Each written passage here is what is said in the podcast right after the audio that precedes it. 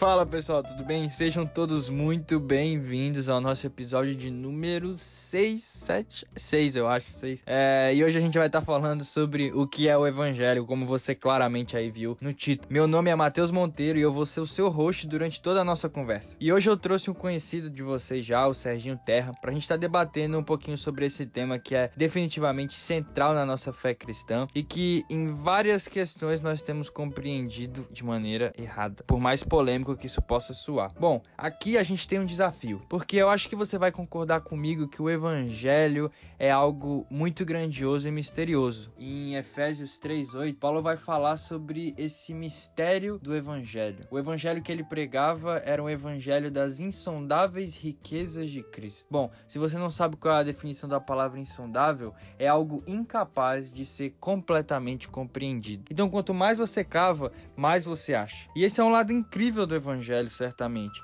mas ele também possui uma outra face, a face da pureza e da simplicidade. Meu pastor, ele sempre traz uma ilustração muito legal, que é o evangelho é como um mar, um oceano violento que eu nunca vou conseguir domar, mas ele também é aquela piscininha natural que se forma na praia, que uma criancinha é capaz de se deleitar durante um dia inteiro. Então o evangelho ele possui essa realidade, onde as mentes mais brilhantes da história não conseguiram totalmente compreender esse mistério de Deus que foi revelado em Jesus Cristo mas da mesma maneira, a mensagem, o evangelho de Jesus, ele é capaz de falar com o coração mais ignorante, até com uma criança. Dito isso, eu queria trazer outro ponto aqui também na nossa introdução para como você deve enxergar esse episódio. É, a Beth Felker Jones, no livro dela Praticando a Doutrina Cristã, eu não sei se tem em português, mas ela vai falar que todos aqueles que se consideram protestantes são os melhores praticantes da doutrina da sola escritura e eles estão sempre prontos para serem desafiados e corrigidos pela palavra de Deus. Ela fala isso na página 17. E é isso que eu, eu e o Serginho a gente vai trazer um pouco aqui. É claro que a gente não tem tempo suficiente para explorar muito desse assunto e para entrar em vários detalhes. A gente está só realmente arranhando a superfície mesmo. É mais algo para te instigar e te impulsionar a estudar mais sobre isso. Mas nós trouxemos realmente um desafio ao que nós tipicamente nos círculos evangélicos conhecemos como o Evangelho. Então tenha isso em mente, abre o seu coração para a gente ter um diálogo realmente aberto e ser realmente é, transformado e corrigido pela palavra de Deus. Então, sem mais enrolação, vamos logo para o nosso episódio. Bom, pessoal, então como a gente conversou ali na introdução, todos os nossos trabalhos e os nossos esforços, eles dependem da mensagem que nós pregamos. A igreja que nós vemos hoje é um resultado direto da mensagem que é proclamada por ela e do entendimento dela de uma palavrinha muito importante conhecida como evangelho. E talvez a realidade atual das nossas igrejas seja um indício de que existe um problema com a nossa mensagem, que nós estamos errando em algum ponto.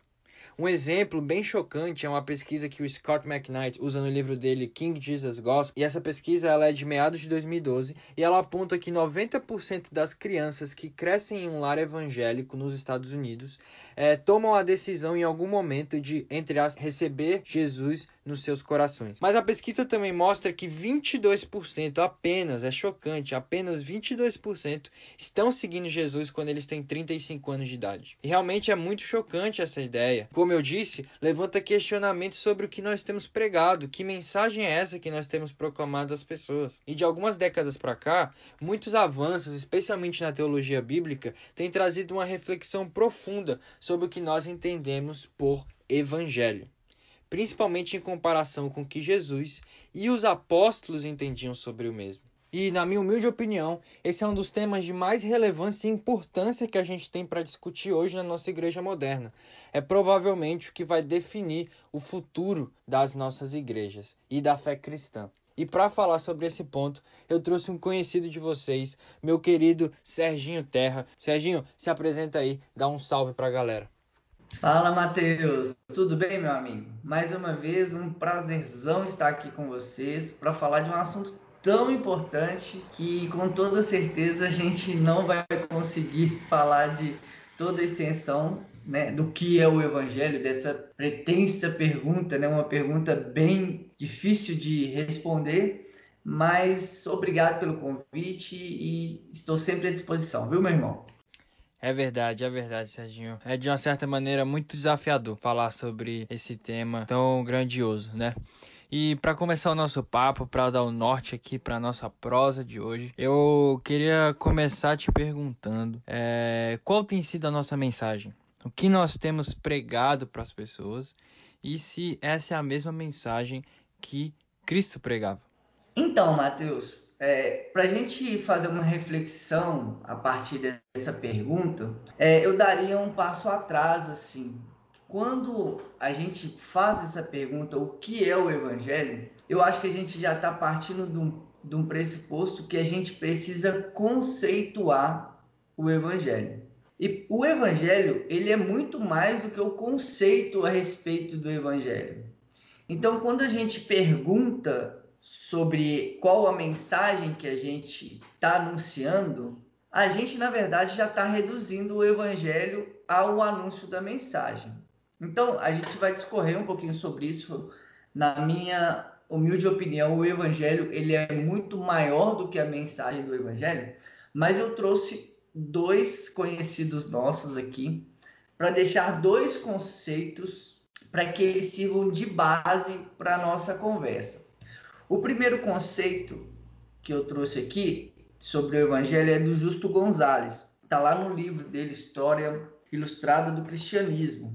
O Justo Gonzalez ele vai dizer assim: o Evangelho, artigo definido, né, se inseriu na história humana desde as suas próprias origens. De fato, isto é o Evangelho, as boas novas de que Jesus Cristo, Deus, se introduziu em nossa história em prol da redenção. Esse é o primeiro conceito que eu gostaria de deixar de alicerce. E o segundo conceito é o conceito do nosso querido Tom Wright.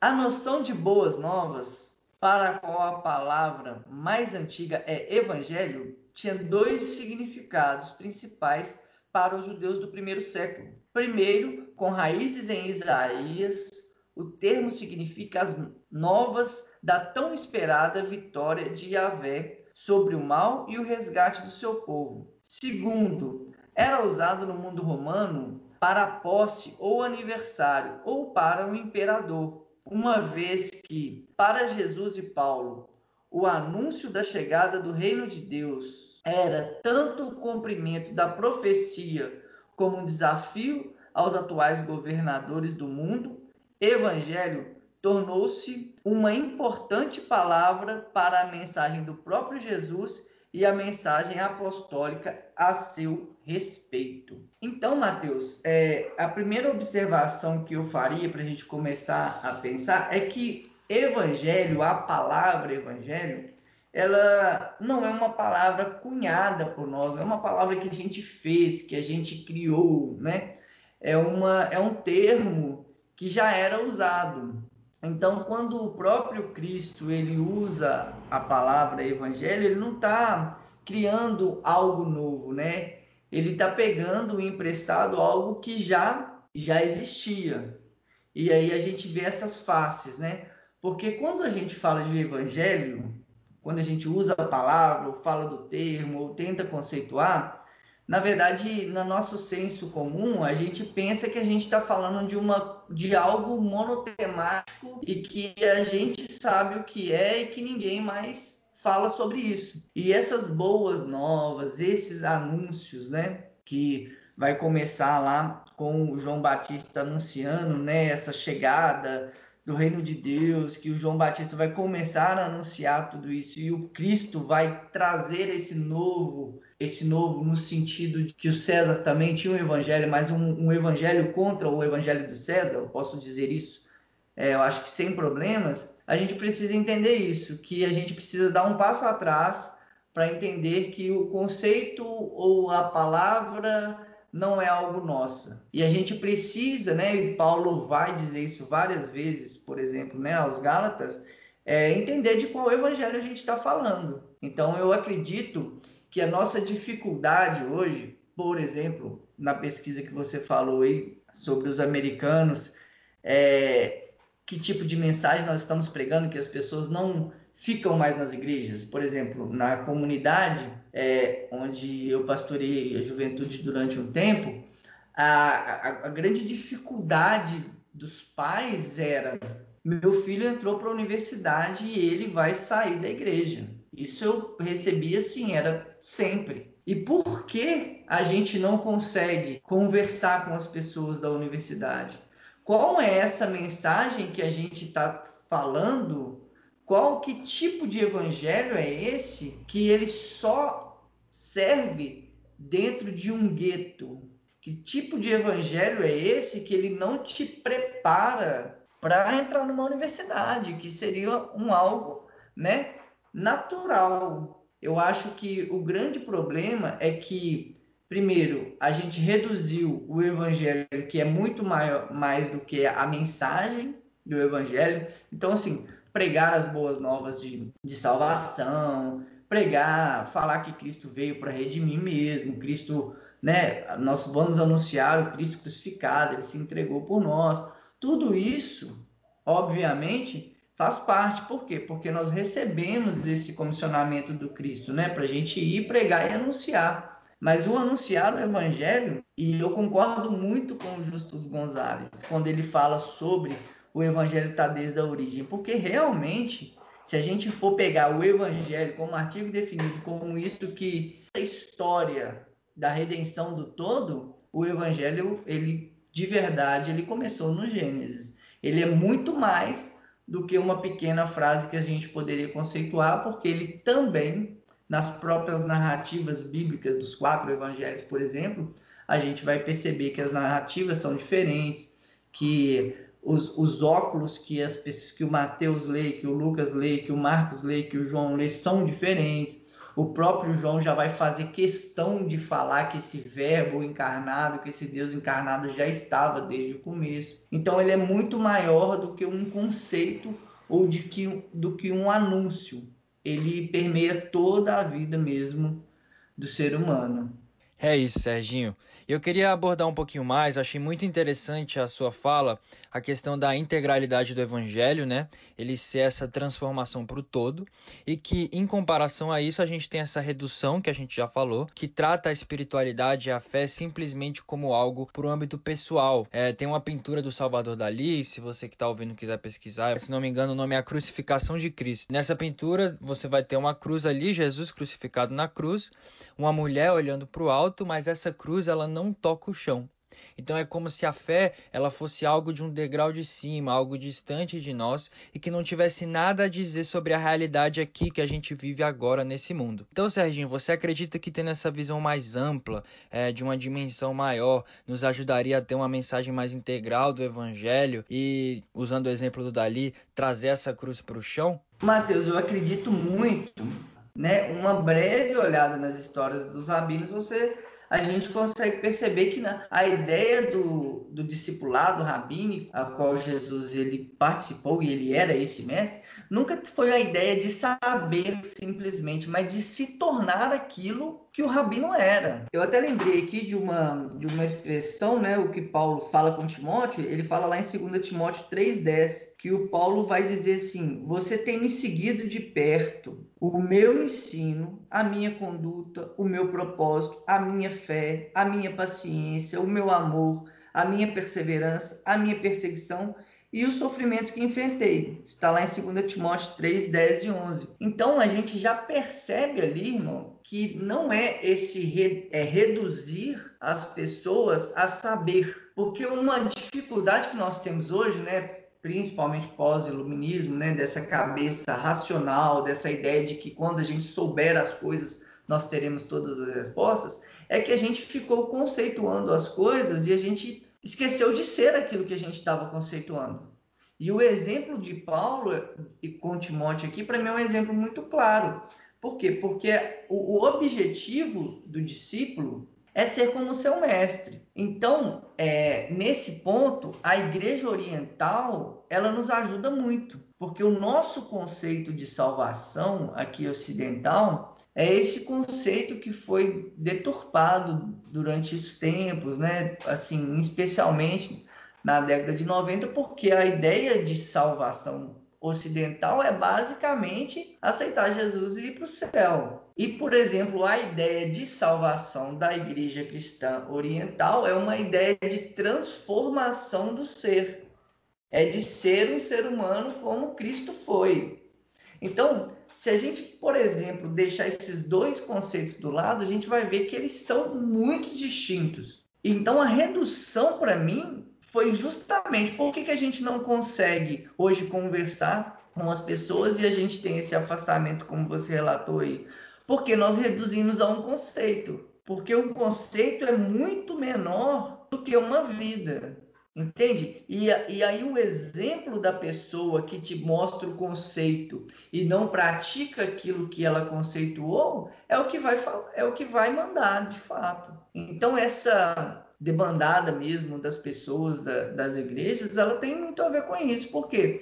Porque às vezes o que interpela o coração daquele que está ouvindo um conceito que para ele ele não vê o exemplo daquele conceito ali não faz o menor sentido.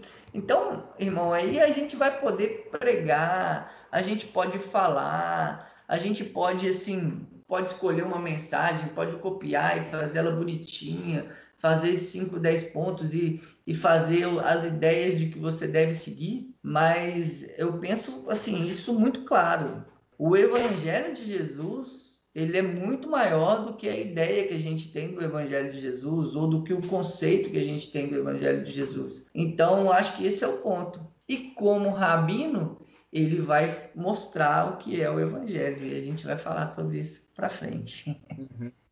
Exato, exato, Serginho. E agora já entrando mais no nosso tema, mas ainda com caráter meio introdutório, eu só queria comentar que é muito importante essa questão que você é, descreveu sobre o discipulado. Porque às vezes o evangelho, a noção que nós temos do evangelho, né, essa mensagem a ser crida para que eu possa salvar a minha alma e ir para o céu depois da morte, ela acaba tendo um caráter muito de decisão. Então, não sei se você conhece o evangelismo de método bomba. Conhece, Serginho? Não, graças a Deus não. Pois é, o evangelismo evangelismo de método bomba é assim: você chega jogando uma bomba na pessoa, você chega para ela, só pergunta o nome e já fala: Você sabe para onde você vai depois que você morrer? Desse jeito. E aí você basicamente apresenta ali uma equação: eu, Deus, céu, inferno, descida. E quem vai falar sobre isso é o Scott McKnight, no livro dele é, King Jesus Gospel, que é o Evangelho do Rei Jesus. Ele vai falar que esse tipo de abordagem para o Evangelho, além de ser uma redução, ela cria comunidades de decididos, ao invés de comunidades de discípulos, como a gente vê no Novo Testamento.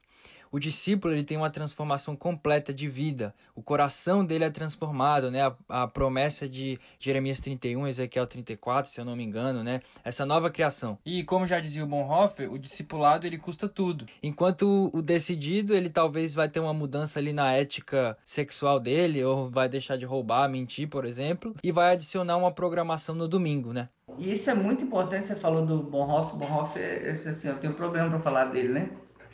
É, eu, minha esposa tá grávida, né? Você sabe disso, você é meu amigo, você sabe que minha esposa tá grávida. Então, a minha primeira briga que eu tive com ela é que se fosse menino, ele se chamaria Bom. B-O-N, Bom.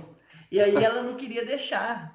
Porque não, mas ele vai, ser, vai sofrer bullying, vai. Eu falei, não, depois que ele souber por que, que ele tá chamando bom, ele vai me amar para sempre. Você mas... falou de Bonhoeffer, eu não consegui, mas ela não quis deixar, não. Mas vai ser uma menina, tá bom, vai ser outro nome. Mas, irmão, isso aí que você falou é de fundamental importância, sabe por quê? A impressão que nós temos hoje é que aceitar nesse discipulado bom, aceitar Jesus, é, ou é por esse medo que a gente cria, ou é por uma adesão intelectual, entende?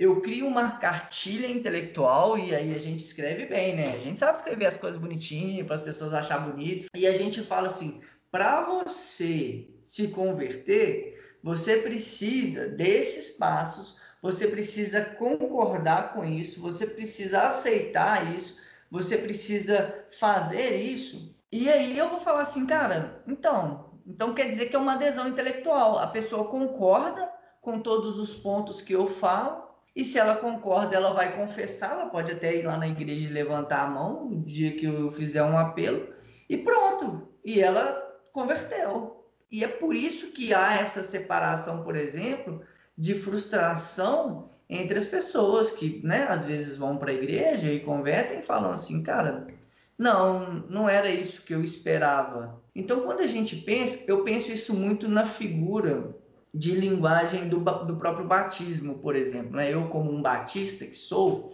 a gente sempre trata, né? a gente fala assim, né? a, a ceia memorial, o batismo. E, e, na minha opinião, existe uma dimensão, sim, de memória, mas é muito mais do que uma memória, entende?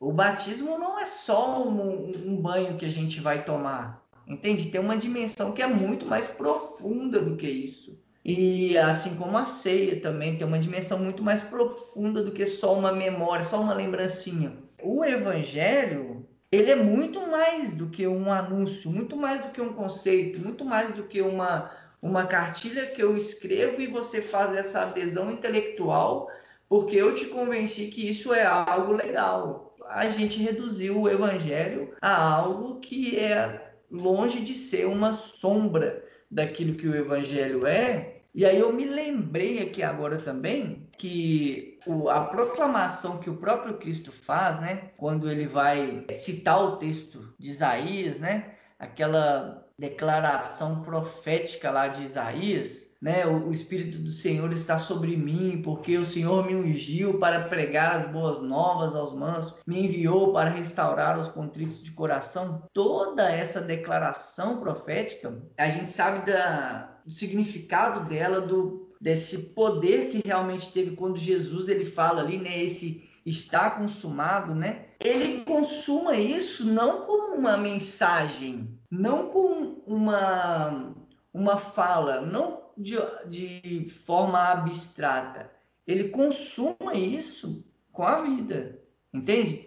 É, esse exemplo, né, da, da palavra, né, do estar consumado, dessa, desse significado muito mais abrangente do que uma fala ou um conceito, ele precisa ser resgatado, porque senão a gente vai ficar discutindo conceitos o tempo inteiro a gente até gosta disso, sabe?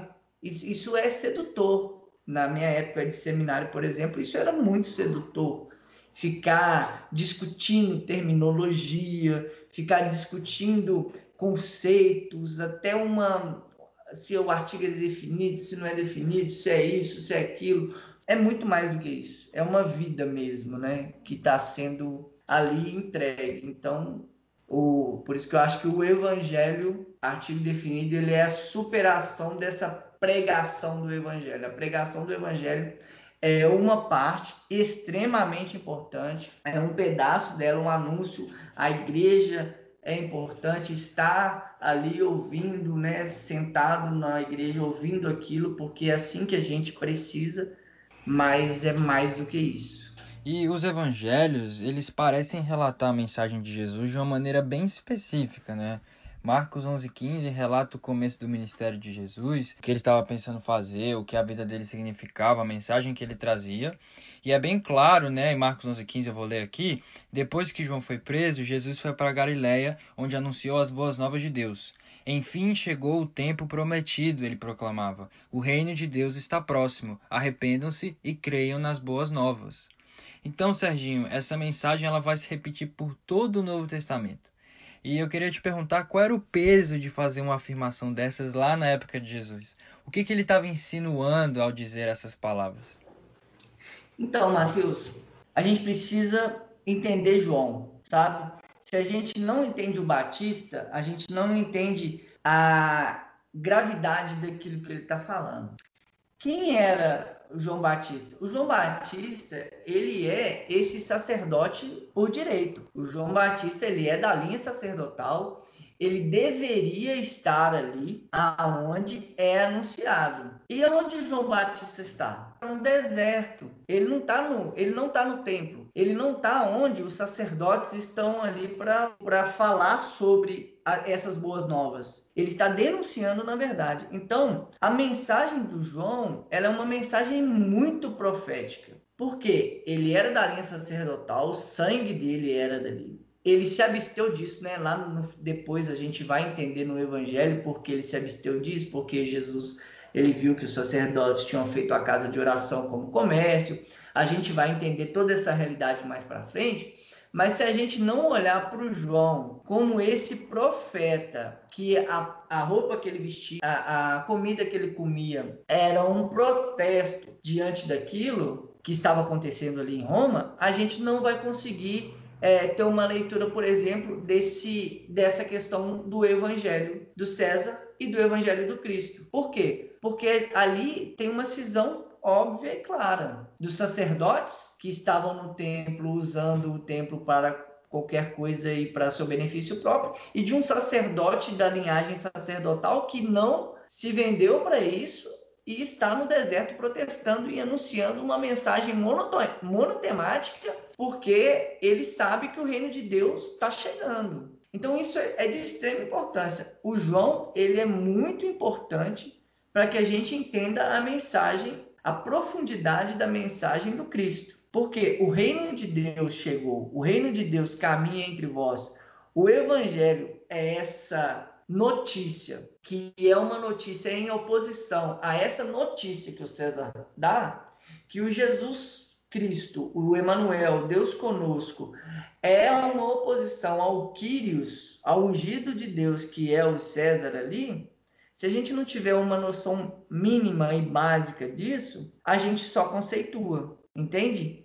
Não tem vida no, na, na mensagem. E nisso, irmão, é, os nossos credos, eles desde o credo apostólico, né, crendo em Deus Pai, Todo-Poderoso, Criador dos céus e da terra, todo na Santa Igreja, enfim, todos os credos, eles vão sempre tratar desses pontos, né? Provar que Jesus é, é Deus, ou seja, prova o nascimento virginal, mostra o sacrifício de Jesus, mostra aquilo que ele sofreu, mostra, quer provar que ele foi um ser histórico, quer provar que ele morreu, quer provar que ele ressuscitou, mas fala pouquíssimo da vida de Jesus. Porque essa vida, né? A gente fica chamando Jesus Cristo como nome e sobrenome, mas a gente sabe muito bem que não é um nome e sobrenome, né? Nós estamos falando de dois títulos, o Kyrios, ungido, o Cristo, ungido de Deus, o Emanuel, Deus conosco.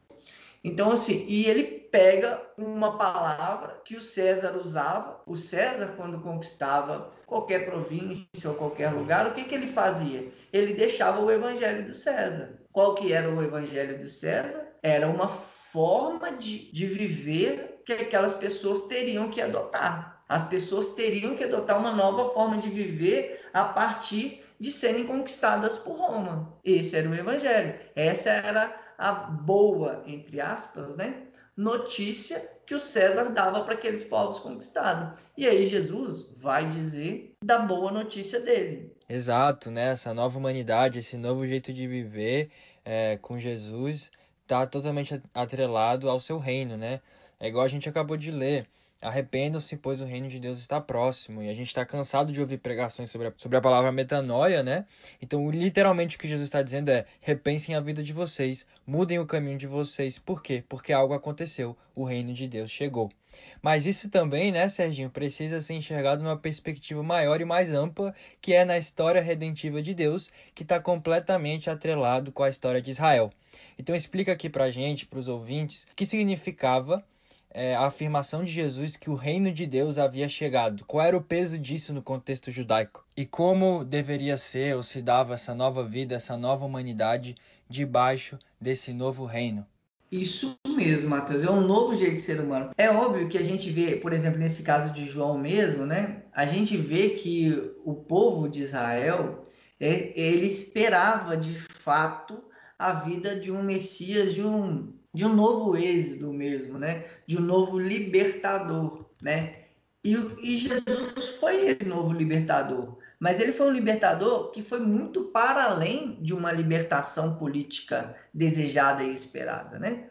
Até porque é realmente a gente está falando de um novo céu e de uma nova terra. A gente não está falando de que essa terra e esse novo céu vai ser implantado pela nossa força. A gente sabe disso. O que a gente faz, essa boa notícia, é, é simplesmente entender aquilo que recebemos, recebemos da parte de Deus, essa notícia, essa notícia gerou para a gente uma esperança futura, que é esse novo céu e essa nova terra e esse novo modo de ser, até corpóreo, como a gente vê no Cristo. A partir desse novo modo, dessa esperança futura, a gente antecipa esse presente naquilo que a gente pode, entende? Então não é uma, não é um escapismo daqui para qualquer outra coisa e também não é uma revolução no sentido de que a gente vai conseguir implantar aqui. É sim uma luta constante contra os poderes do mal, que também tem implicações políticas.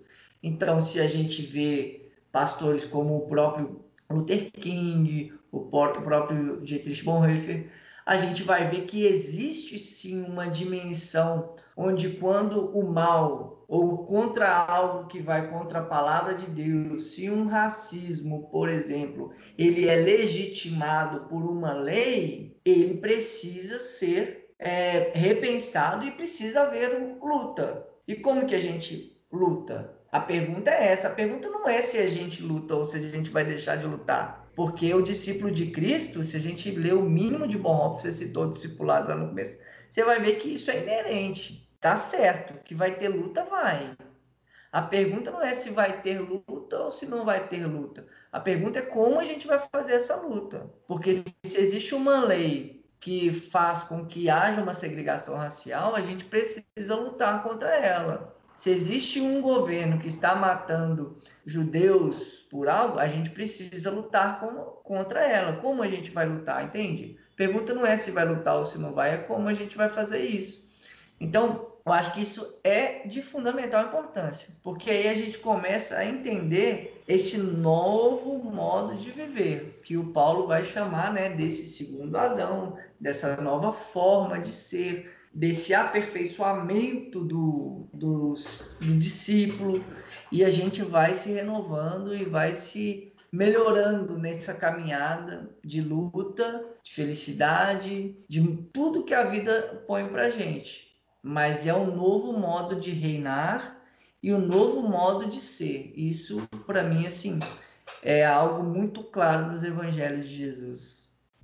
Sim, sim, e é um tema recorrente nas escrituras. Quanto mais você presta atenção nisso, mais você vê o reino de Deus sendo mencionado vez após vez durante todo o Novo Testamento, né? Esse governo soberano de Deus, essa expectativa dos salmos, do Messias, da aliança abrâmica sendo cumprida e agora essa aliança sendo estendida para todas as nações, para os gentios, né? A própria derrota do mal. Mas, e agora eu pensando no ouvinte que talvez nunca ouviu esse tipo de abordagem, nunca teve contato com essa abordagem do entre aspas aspas, evangelho do reino, pode criar uma certa confusão. E eu já vi algumas pessoas se perguntando acerca de que na superfície parece que Jesus pregava um evangelho, esse evangelho do reinado, enquanto Paulo pregava um evangelho da graça e da justificação pela fé. Então a minha pergunta para você, Serginho, é como resolver esse dilema? Porque fica claro que às vezes a gente pega um texto de Paulo e coloca para interpretar Jesus e faz Jesus dizer uma coisa e Paulo concordar com tal afirmação teológica minha. Então ajuda a gente, joga uma luz nisso para a gente, por favor. Qual é o primeiro problema disso? A gente lê a teologia do Paulo para ler o Evangelho de Jesus. Então a gente lê Jesus com a lente de Paulo. Porque Paulo, ele é esse realmente primeiro teólogo que faz essa teologia ali a respeito de tudo aquilo que está acontecendo, né? A partir das narrativas, a gente vai ver essa teologia, posso chamar de primeira teologia sendo criada a partir de Paulo.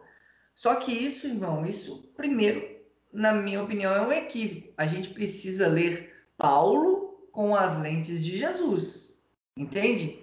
Porque o Paulo, ele entende que Jesus é o cumprimento dessa promessa de Israel, que é o que as pessoas não tinham entendido, porque elas esperavam de fato um novo êxodo, esperavam um libertador, esperavam várias coisas que na mente deles Jesus não cumpriu. Na mente do, do judeu do primeiro século, Jesus não cumpriu. Então eles, eles ficaram meio sem saber o que fazer. Paulo faz, Paulo tenta, na verdade, não só tenta como faz, essa teologia para explicar. Só que a gente, por isso que eu falo que desde os nossos credos a gente elimina a vida de Jesus. a gente lê a teologia de Paulo primeiro, para depois ler a vida de Jesus. E a gente precisa ler é Paulo com a lente de Jesus, não Jesus com a lente de Paulo. Porque se a gente faz esse caminho inverso, a gente vai ver a diferença. Por exemplo, naquele caso que a gente citou do Batista. Se a gente não entende quem é o João Batista, por que ele não está no templo, por que ele não está cumprindo o, a função dele de sacerdote, por exemplo, a gente reduz ele. Então, eu acho que a primeira coisa que a gente precisa fazer é isso, porque o Paulo, em, nos, em Gálatas mesmo, ele vai tentar, de alguma forma, para a igreja da Galácia, mostrar que o evangelho é Jesus, que o evangelho é o evangelho de Jesus, que não existe outro. Só que a gente primeiro lê a teologia do Paulo. Eu acho que esse é um problema fundamental.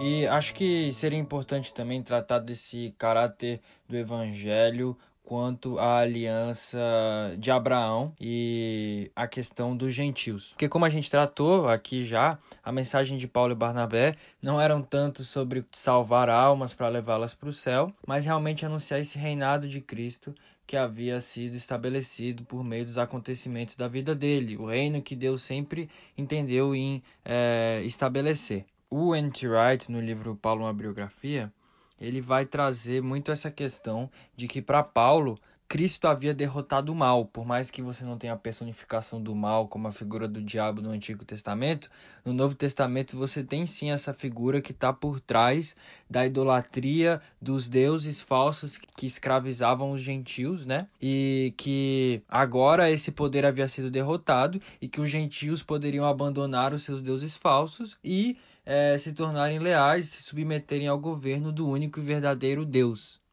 É, eu acho que é fundamental a importância, Mateus, a gente entender que o anúncio do Messias ele é um, um cumprimento lá do chamamento de Abraão, que em ti serão benditas todas as famílias da terra. Deus, ele parte, né? Ele cria um povo, ele revela a partir de um povo, ele cria toda essa narrativa histórica a partir do povo de Israel, mas a mensagem desde Abraão, ela é para abranger todas as famílias da terra. No, no tempo ali de Jesus e de Paulo, você falou sobre o zelo do, de Paulo, né? É, isso é muito importante da gente entender, por exemplo, porque o zelo para Paulo é algo muito importante. Tanto que ele reforça: eu era zeloso, eu era fariseu, ou seja, eu conhecia da lei. O, o zelo de Paulo é tão zeloso que ele aprova a morte de Estevão. Entende? Então, o que é esse zelo? O zelo é: se você não concorda comigo, eu posso até te matar. E era isso que ele fazia. Que é isso que é o encontro dele no caminho de Damasco com Cristo, né? Cristo vai dizer para Paulo: Por que você me persegue? Paulo nunca tinha perseguido Cristo. Paulo tinha perseguido um tanto de gente. Ele nunca tinha matado Cristo, entende? Mas aí Jesus ele faz essa, ele se coloca no lugar daquelas pessoas. Então isso é muito importante porque esse Paulo, esse zeloso, esse fariseu, esse sabedor da lei, esse cara que sabia até nas mortes, ele matava com convicção. É esse que quando encontra, quando ele assimila Jesus, quando há esse encontro, quando ele encontra com Jesus ou Jesus encontra com ele, quando há essa relação ali, ele vai entender esse cumprimento lá de Abraão. Então, enquanto o próprio Pedro ainda está meio, né? Ele ainda está meio nacionalista, está ainda meio, né? Meio gueto ali. Paulo está falando assim: ah, uh o Jesus é a é a concretização da mensagem que começou lá atrás. Ele não tá, Jesus não está fundando uma nova religião em contrapartida das religiões que existem. Em ti serão benditas todas as nações, todas as famílias da terra. Então, isso, se a gente, por exemplo, não entender isso, e foi o que aconteceu muito na nossa história, a gente sempre vai criar deuses nacionalistas, né? deuses elitistas, deuses que têm preferências, sabe? Então, assim, na minha opinião, o, real, o que realmente aconteceu com Paulo foi isso, que ele entendeu que todas as promessas, todas, todas as promessas estavam concretizadas em Cristo. Quando Paulo ele vai falar sobre isso, ele fala, ele bate muito pesado, né? Então, assim, seja no, nos cultos, seja na forma de que as pessoas estavam cultuando, ele se acha, quando Paulo, por exemplo, vê aquela dificuldade em Corinto, tô várias dificuldades em Corinto, que ele né, fala da forma que eles estão fazendo o culto, da forma. O Paulo ele tá com Isaías na cabeça. Isso aí que vocês estão fazendo não está chegando aqui em mim. Eu estou abominando isso que você está fazendo, entende? O Paulo está com Isaías na cabeça quando ele está repreendendo por essa forma de fazer um culto que não tem nada a ver com aquilo que Jesus fez. Então acho que esse é o, é o ponto de partida mesmo para a gente entender. Paulo compreendeu de fato que tudo aquilo estava sendo concretizado no Cristo ressurreto. Serginho, agora eu queria trazer a conversa para um âmbito um pouquinho mais polêmico, que gera controvérsia, assim, que é a questão de resumir o evangelho a simplesmente perdão pelos nossos pecados, ou resumir o evangelho a simplesmente a substituição penal. É, e eu já ouvi de um pastor americano muito famoso, eu escutei uma pregação dele, onde ele dizia que você poderia resumir a mensagem do Novo Testamento em uma frase: expiação penal substitutiva. Qual o problema de reduzir o evangelho a isso? Então, Matheus, é, a gente falou o tempo inteiro aqui de escatologia, né? De, dessa ideia que foi construída de aceitar Jesus e ir para o céu e a gente está falando que não é isso. E aí tem o, livro do N.T. Wright que ele vai tocar nesse ponto que para mim é o, o ponto mais importante. E para mim esse livro é um livro que conecta todas as coisas. Então eu vou ler três trechos desse livro, porque eu queria jogar luz sobre, esse, sobre essa questão da substituição penal. O livro é O Dia em que a Revolução Começou, e na página 43, o Tom Wright ele vai falar assim: E se repensarmos a nossa escatologia, como tenho tentado fazer na última década, precisamos repensar como vemos a expiação. De fato, as duas são muito próximas no Novo Testamento. A cruz foi o momento em que algo aconteceu e fez do mundo um lugar diferente, inaugurando o plano futuro de Deus. Então, ele vai começar falando se a gente precisa, se a gente está repensando a escatologia, que é o que a gente falou quase no episódio todo, a gente precisa pensar a expiação que são pontos cruciais para uma teologia saudável, a escatologia e a expiação. Ele vai dizer assim na, na próxima página, na página 44. Fato é que a doutrina do purgatório não era tão popular fora dos círculos romanos no século XIX, mas a substituição penal, que é o que você acabou de falar, que havia sido enfatizada parcialmente para afastar daquela ideia, encontrou uma nova habitação na piedade ocidental. Olha só, na piedade ocidental, essa substituição penal ela encontra um lugar que não focava no reino de Deus sendo estabelecido na terra, como é no céu, e sim no meu pecado minha salvação e, claro, meu Salvador. Nós pegamos algo que para nós era palatável, né? Falar de pecado e substituir o meu pecado por alguém que pagou ele, então eu substituo ele. Isso é legal, e a gente esquece desse negócio do reino de Deus, porque esse negócio não é legal falar sobre isso, porque a gente vai ter que pensar muito sobre isso. Então, Aí ele vai continuar. Por conta disso, uma questão especial aparece para nos desafiar. Se muitas das nossas ideias contemporâneas sobre o que foi conquistado na cruz pertence a uma ideologia do século XIX de pecadores, entre aspas, sendo salvos, também entre aspas, e ir para o céu, o que a cruz pode significar por uma visão anterior na qual o evangelho é a força transformadora de todo mundo. Neste livro, o que ele vai nos ajudar, Mateus, é entender que a substituição penal foi algo né, que foi enraizado a partir do século XIX, que Jesus veio para perdoar pecados, a gente sabe que ele veio para perdoar pecados, porque ele mesmo disse. Mas o que Jesus está vencendo na cruz ali é a própria morte. Se o salário do pecado é a morte, se a morte é o inimigo final, se a morte é o problema do ser humano, ele está vencendo a morte. Existe uma substituição penal? Na minha opinião, existe. Mas isso também seria reduzir. É, é, é como se a gente pegasse o sacrifício de Jesus e usasse 10% da potência dele. É como se a gente pegasse o sacrifício de Jesus e falasse assim: deixa eu encaixar porque essa ideia é muito difícil de novo reino, de nova forma de viver, de céu e terra se abraçando, dessa unidade. Como que eu vou pensar nisso? Aí eu reduzo ele a uma substituição penal, que é algo que é palatável para a gente. Por quê? Porque a gente sabe, nós temos consciência que somos pecadores. Nós temos consciência que precisamos de um Salvador. Nós temos consciência que precisamos ser perdoados. Mas aí a gente reduz. Sim, sim, sim. E nesse aspecto a gente entra muito numa, numa treta mesmo teológica, né? Que por muito tempo se entendeu, por exemplo, Christus Victor e substituição penal como opostos, né? E que você teria que escolher um ou outro. E aí você fica nessa questão meio é bem iluminista, né? Essa essa é, essa visão de um ou outro, né?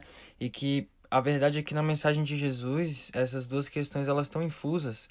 Cristo derrotou sim o pecado e o poder do mal, e ele também perdoou pecados através da sua morte, né? É, é uma face parte ali que está contida é, numa mensagem maior do Evangelho de Deus redimindo todas as coisas é, através do seu Filho, né? É, Colossenses 1.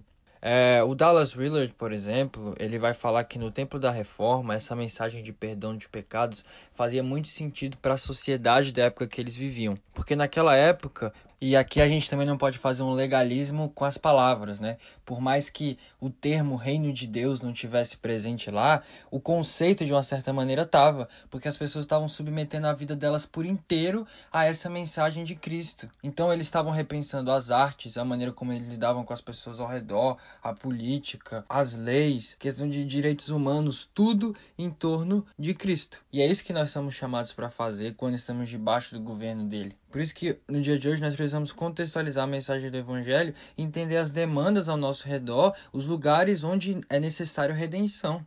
E nós precisamos ser, como você falou, né, Serginho, agentes dessa redenção. Eu acho que para a gente, assim, finalizar isso, irmão, eu acho que eu pensaria dessa nova humanidade nos critérios que Paulo nos ajuda muito, assim, por exemplo, em Filemon e Onésimo que um escravo era propriedade de um dono era a realidade atual do momento em que Paulo vivia. Então, quando Paulo ele vira para Filemon e fala assim: receba ele como você me recebe. Entende? Onésimo ouvir, vá e sirva o seu senhor, é algo que corriqueiro, entende? É algo que ele sabia, ele é o meu senhor, eu tenho que servir ele. Então, se você fugiu, você volta para lá. E aí ele vira para Filemão e fala assim: receba ele como vocês me receberiam. Isso, Mateus, é para mostrar não existe essa mente binária que é ou isso ou aquilo, entende? O que existe na verdade são essa junção das coisas. O que Paulo está fazendo ali, que é o que ele o que ele vai falar em relação às esposas também, né? Esposas, amem, amem seus maridos. A todas as mulheres vão dizer, é, a gente já sabe disso, né? A gente é quase que escravo do nosso marido, né? Ele é isso que a esposa era praticamente no tempo de Cristo. E aí ele vai revolucionar o tempo, ele vai falar, maridos, amem suas esposas, como Cristo amou a igreja. Olha o, o, o gap, olha a evolução que a gente tem Entende? Isso é uma evolução assim fantástica. E desses dois exemplos, né, de evoluções fantásticas, eu pensei aqui justamente porque eu pensei na, né, nessa questão da escravidão. É por quê? Porque são essas que eu, eu costumo chamar de bomba de tempo que a gente precisa entender qual, qual é essa realidade. Conversando com um amigo meu, pastor em São Paulo, ele já me falou assim, ele tinha na época é, uma fábrica de, de camisas, fazia camisas, várias camisas para várias igrejas e para a igreja dele. E ele falou assim, cara, já me ofereceram aqui em São Paulo, ele mora em São Paulo, capital, ele falou, já me ofereceram três bolivianos a 500 reais, entende? Tipo assim, três bolivianos a 500 reais o mês. E aí a gente não tem nada a dizer sobre isso, irmão. Uhum. O que Paulo está fazendo aqui é essa bomba de tempo. Isso aqui que Paulo está fazendo entre Filemão e Onésimo é, é o que a gente deveria estar tá atualizando e trazendo para hoje, falando assim, cara, é verdade, como que a gente vai lutar contra isso? Como que uma, olha só, no século XXI, em São Paulo, capital, Brasil gigante, tudo que a gente sabe, uma pessoa tem a possibilidade e a coragem de oferecer três bolivianos a, 3, a 500 reais por mês. Entende? E não existem implicações nossas para isso. A gente só conceitua isso. Como que a gente. Como? Entende? Então, assim, para mim, é, é, a ideia é realmente, como você disse, traduzir isso para a nossa realidade, ver quais são as demandas do nosso tempo e realmente falar que a gente tem um Deus e que esse Deus reina de uma forma diferente. Então, assim, cara, é uma nova forma de ser e de fazer.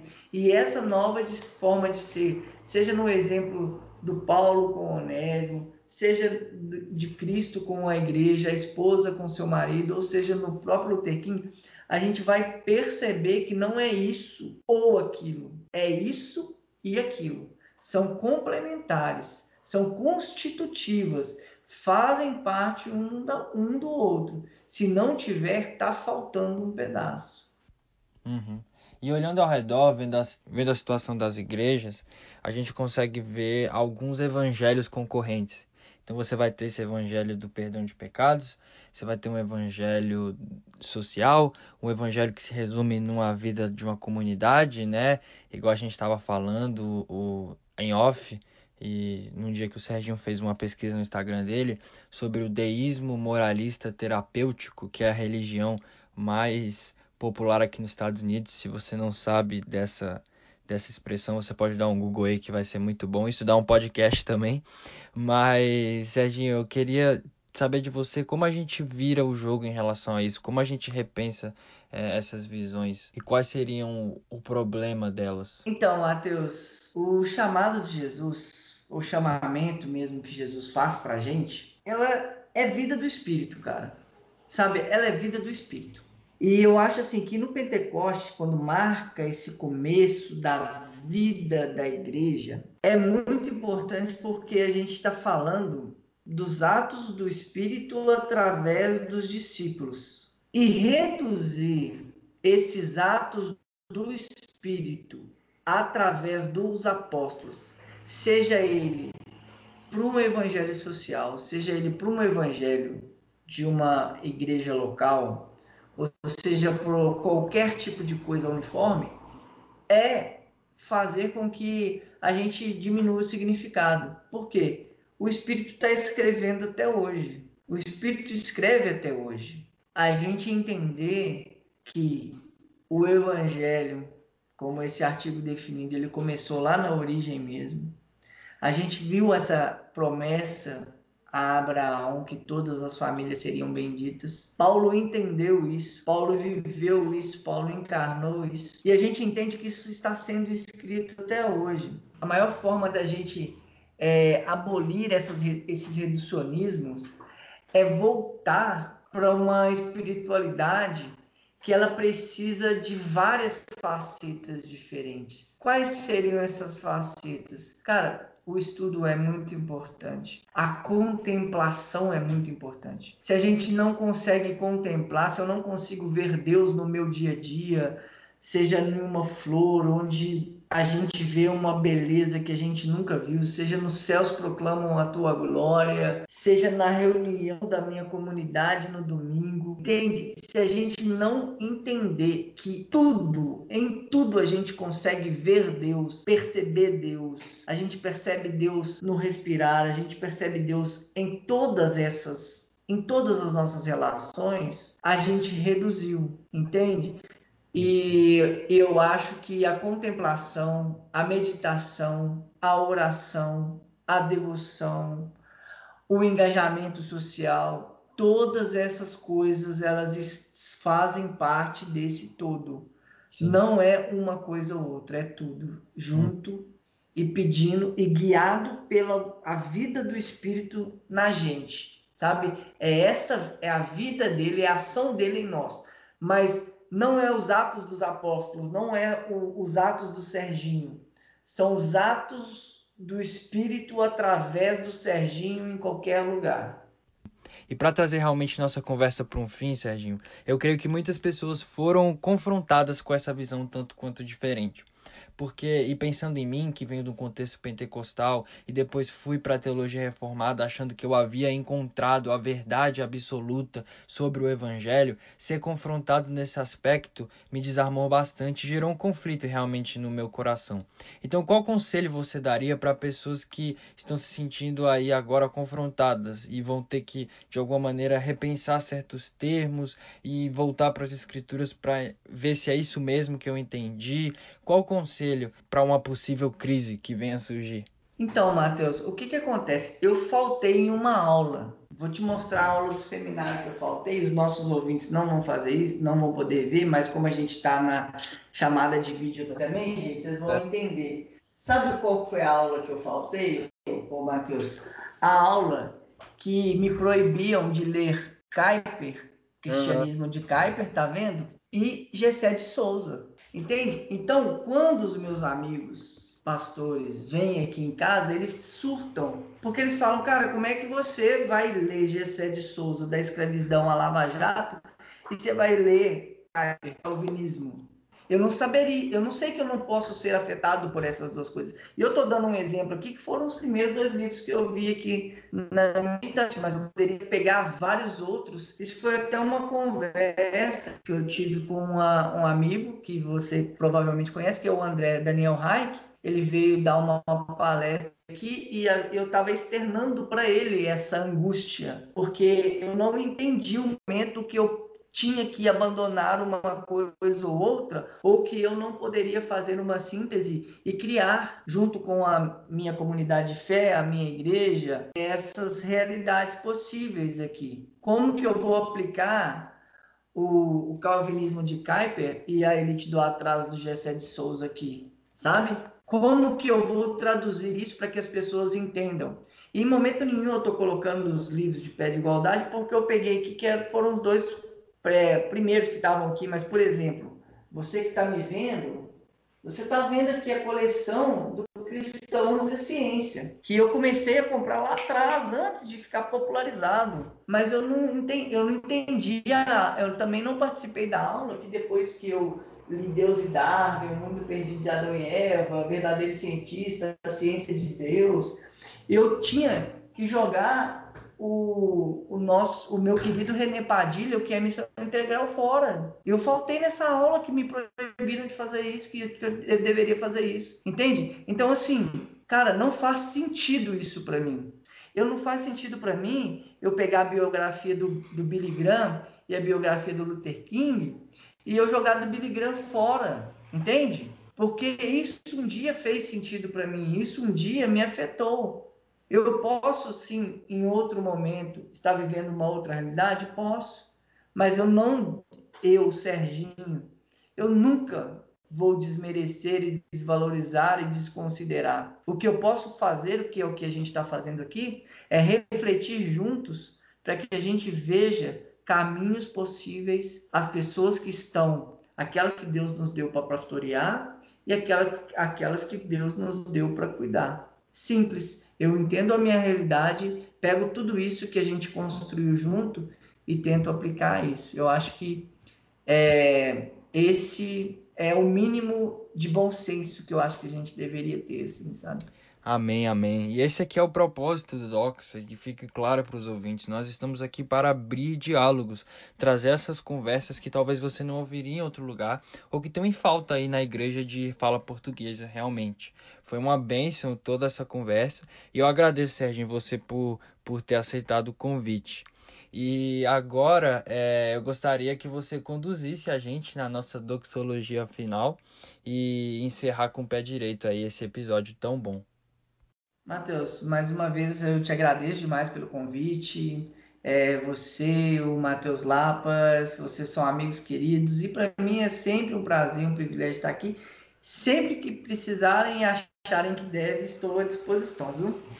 E na nossa doxologia aqui, eu vou ler um trecho do livro do Richard Rohr, que ele diz assim: Enquanto mantivermos Deus aprisionado em um encaixe justiceiro em vez de restaurador, nós realmente não teremos boas novas.